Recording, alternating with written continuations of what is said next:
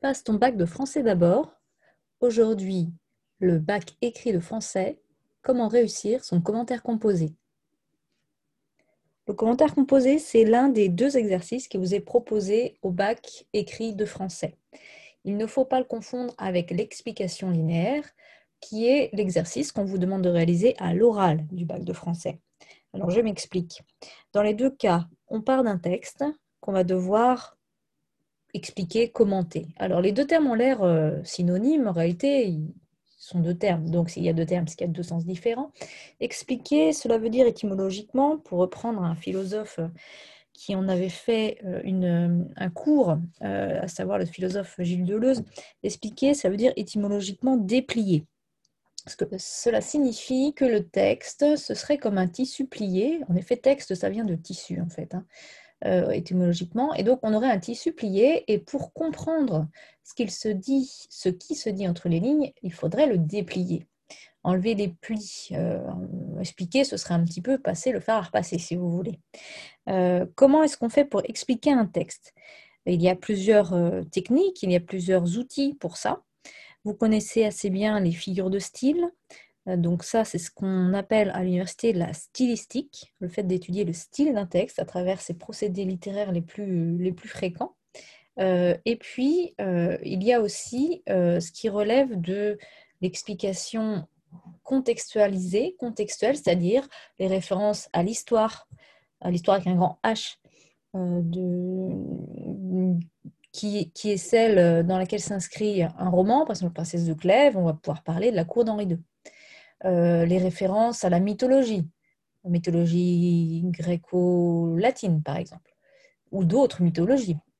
Euh, si vous parlez, euh, si vous, devez expliquer le texte d'André Thévet qui parle des Amazones au Brésil, vous allez devoir expliquer ce, ce que sont les Amazones dans l'Antiquité, parce que c'est sa référence aussi à, André Thévet au XVIe siècle. Euh, on peut aussi trouver euh, des références à éclaircir sur le plan du contexte en termes de biographie. Quelle est euh, la vie de l'auteur et en quoi la vie de l'auteur à ce moment-là peut éclairer tel ou tel passage de ce texte? Par exemple, la rencontre entre Madame Arnoux et Frédéric Moreau sur le bateau La ville de Montreux dans l'éducation sentimentale, qui constitue à la fois l'incipit du roman et son élément perturbateur. cet épisode est inspiré d'un épisode de la vie de Flaubert. Euh, donc, on peut convoquer ces, différents euh, éléments de contexte, de contextualisation, pour éclairer le texte. C'est un deuxième facteur d'explication. Donc, on a le premier facteur, la stylistique, deuxième facteur, le contexte. Et puis, euh, le troisième facteur que vous pouvez mobiliser, c'est la grammaire. La grammaire, c'est, euh, ce sont tous les effets de langue que vous utilisez, que vous analysez dans la question de grammaire. Donc, les pronoms, les temps des verbes, la construction des phrases par subordination, par juxtaposition, par, coordination, euh, le recours à des phrases interrogatives, à des phrases négatives tout ça, ce sont des outils qui peuvent vous être utiles pour comprendre un texte et pour l'analyser. Donc vous avez là trois outils principaux, hein, figure de style, euh, contexte et grammaire. Donc ça, je vous ai dit que c'était euh, utile pour l'explication. Or, je suis en train de vous parler normalement du commentaire composé. Et pourquoi est-ce que je vous précise quand même tout ça à propos de l'explication? C'est parce que c'est commun, ces trois outils sont communs à l'explication de texte, à l'explication linéaire de texte et au commentaire composé. Donc, je vous l'ai dit, L'explication linéaire consiste à déplier le texte de manière linéaire, c'est-à-dire ligne à ligne. Ça, c'est ce que vous allez faire pour l'oral. Pour l'écrit, maintenant, ne parlons plus que de l'écrit, que du commentaire composé. Le commentaire composé, il est composé comme une salade composée. Ça veut dire quoi? Ça veut dire que vous allez mélanger les choses dans un même, une même unité. Qu'est-ce que vous allez mélanger? En fait, vous allez considérer le texte du début à la fin en passant par le milieu, logiquement, euh, dans chacune de vos parties de devoir. Je m'explique. Quand vous allez faire un plan, vous allez faire un grand 1, grand 2, peut-être grand 3, dans le grand 1 de votre commentaire, vous allez pouvoir commenter autant des, euh, des éléments du début du texte que du milieu du texte que de la fin du texte, et vous allez refaire la même chose dans le grand 2. Et vous n'êtes pas obligé de suivre la chronologie du texte c'est-à-dire sa progression linéaire. Vous allez pouvoir commencer par parler du milieu, puis ensuite mobiliser un élément qui apparaît à la fin pour enfin conclure sur un élément du début. ça paraît un peu étrange comme ça, mais, mais c'est tout à fait envisageable. C'est en tout cas permis par le, fait que le commentaire soit composé. Et pourquoi commentaire et pas explication? Euh, bon, en réalité, euh, ça relève un peu de la coquetterie parce que euh, dans les deux cas, je vous l'ai dit, hein, vous avez ces trois outils qui sont la stylistique, le contexte et puis la grammaire qui vont pouvoir être mobilisés. Ça, ça ne change pas. Donc, quand vous avez bien travaillé votre méthode d'explication linéaire, vous êtes armé pour faire un commentaire composé. Ce qui change, c'est que le commentaire, euh, il va amener des, remarques, il va amener, euh, en plus de déplier le texte, une interprétation du texte. C'est-à-dire que vous allez apporter sur le texte un point de vue qui n'était pas forcément évident sur le texte. Je m'explique. Euh, pour faire un commentaire composé, il va falloir que vous proposiez une problématique.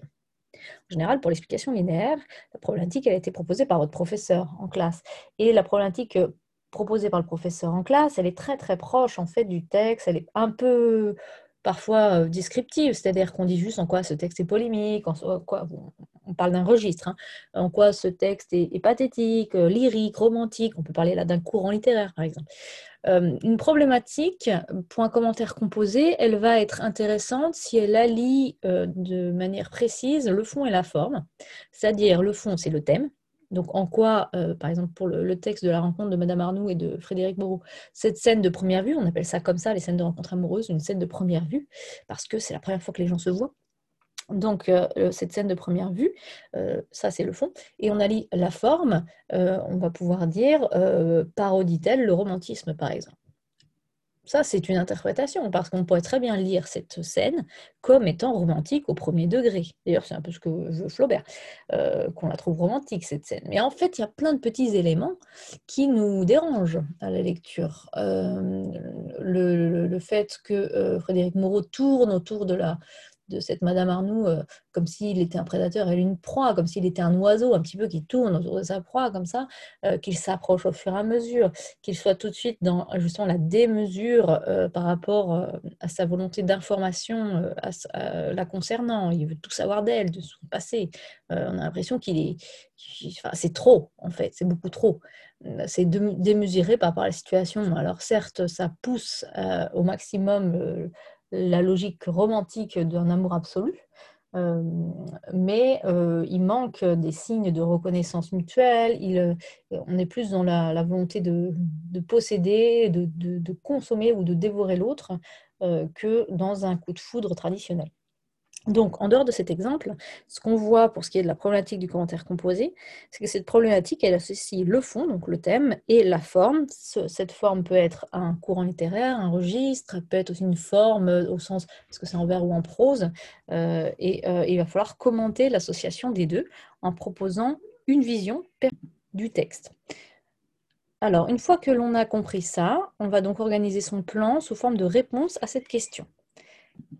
Donc, dans un grand 1, on va euh, apporter une réponse, une première réponse à cette question en disant cette scène de première vue euh, énumère, euh, présente plusieurs caractéristiques de la scène de rencontre romantique, en, parlant du portrait élogieux de Madame Arnoux, euh, puis en déclinant les éléments euh, liés au mystère de l'inconnu, de la belle inconnue, puis enfin en mettant en avant les éléments de, rapprochement, de distance et de rapprochement qui sont ceux qui existent depuis au moins le Moyen Âge dans la poésie amoureuse. Ça, c'est un premier point, vous décliné en trois arguments qui permet, premier point qui permet de répondre à la question d'une première façon et qui va nous obliger à naviguer dans le texte pour prendre des éléments stylistiques, des éléments contextuels, des éléments grammaticaux, euh, d'explication. Euh, et ensuite, dans un deuxième temps, par exemple, on va dire oui, mais ces éléments romantiques, en fait, sont subvertis, puisque le portrait, d'une part, qui semble élogieux, est en fait à, rebours des codes euh, de, ce qui est la, la beauté à l'époque. donc, ce n'est pas du tout une beauté traditionnelle celle de Madame Arnoux. En plus, deuxième situation, deuxième position, on, perçoit assez vite, on apprend à travers une double énonciation que Madame Arnoux est une mère et que c'est une épouse. donc, ce qui ne cadre pas non plus avec l'image de la jeune fille romantique du romantisme, même si ça peut du coup faire appel peut-être au troubadour, à la dame de la version courtoise, qui est aussi en général une, une dame mariée, voire une mère. Hein. Et puis, ça peut faire aussi un lien avec le livre dans la vallée de Bazac. et Enfin, euh, dans un troisième temps, on, peut indiquer euh, le comportement justement étrange de Frédéric, qui plutôt que d'être un amoureux transi, semble être euh, un, séducteur à la recherche d'une cible. donc voilà, là aussi on a trois arguments, par exemple, pour une partie, partie qui répond à la question, en quoi cette scène première vue est une parodie, enfin peut être considérée comme une parodie du romantisme une critique du romantisme, puisque l'on sait que Flaubert est caractérisé par euh, une ironie. L'œuvre de Flaubert, en tout cas, est caractérisée par une ironie par rapport aux, illusions romantiques. Euh, donc voilà pour un commentaire composé. Vous avez compris que le commentaire utilise l'explication pour répondre à une question de manière argumentée. C'est ça qui fait la différence entre le commentaire et l'explication linéaire. Donc pour réussir un commentaire composé, vous prenez la même méthodologie que euh, celle de l'explication linéaire pour l'introduction. Pour l'introduction, vous présentez l'auteur, euh, vous rappelez son courant littéraire, euh, son siècle, sa période. Euh, vous, si vous avez des éléments à donner sur l'œuvre, ce serait mieux quand même, parce que c'est. Mais bon, c'est pas une œuvre sur programme là, donc euh, vous pouvez ne pas la connaître, mais c'est de piocher dans le paratexte, c'est-à-dire dans les petits paragraphes, dans le titre, euh, dans la date, etc., pour dire des choses. Euh, c'est bien. Donc, vous donnez votre, vous annoncez votre problématique en la justifiant, bien sûr, et puis vous annoncez votre plan. Ensuite, vous développez en suivant à la lettre le plan que vous avez annoncé et en proposant des sous-parties qui sont des arguments qui détaillent vos, réponses, les réponses qui sont les grandes parties de votre plan. Et vous concluez d'abord par un bilan, puis ensuite par une ouverture. L'ouverture peut consister en une comparaison avec une autre œuvre du même auteur, d'un autre auteur, ou euh, ça peut aussi consister en la proposition d'une autre problématique que vous n'avez pas exploité, mais qui aurait pu être aussi examiné. Donc voilà les éléments pour réussir son commentaire composé. Pour rappel, vous avez 4 heures pour réaliser cet exercice. Cela implique euh, que vous euh, lisiez plusieurs fois le texte. Euh, il faut le lire avant de commencer à, griffonner dessus au moins deux voire trois fois. Et que vous réfléchissiez bien à la meilleure façon de l'interpréter, à la meilleure problématique avant de vous lancer dans le plan. Faites le plan après la problématique, hein, parce que sinon vous allez avoir un truc bancal euh, ou vous allez avoir des parties qui ne répondent pas vraiment à la question que vous avez posée. Donc il faut vraiment que quand vous voulez résumer votre devoir, vous ayez juste à prendre la problématique et vos grandes parties comme des réponses. Il faut que tout soit cohérent, limpide, facile à comprendre. Donc par exemple, en quoi cette scène de première vue euh, peut être vue comme une critique du romantisme? D'abord, on voit que tous les éléments euh, de la rencontre, de la scène de rencontre romantique sont présents, mais malgré tout, on perçoit une distance vis-à-vis de ces, éléments, de ces étapes, et euh, voire une ironie. Là, vous avez ma question, la première partie et la deuxième partie. Euh, donc voilà pour le commentaire composé, euh, qui doit être évidemment bien rédigé et qui, je vous le rappelle hein, une dernière fois, n'est pas une explication linéaire, mais bien un réagencement des éléments d'explication pour répondre à une question précise.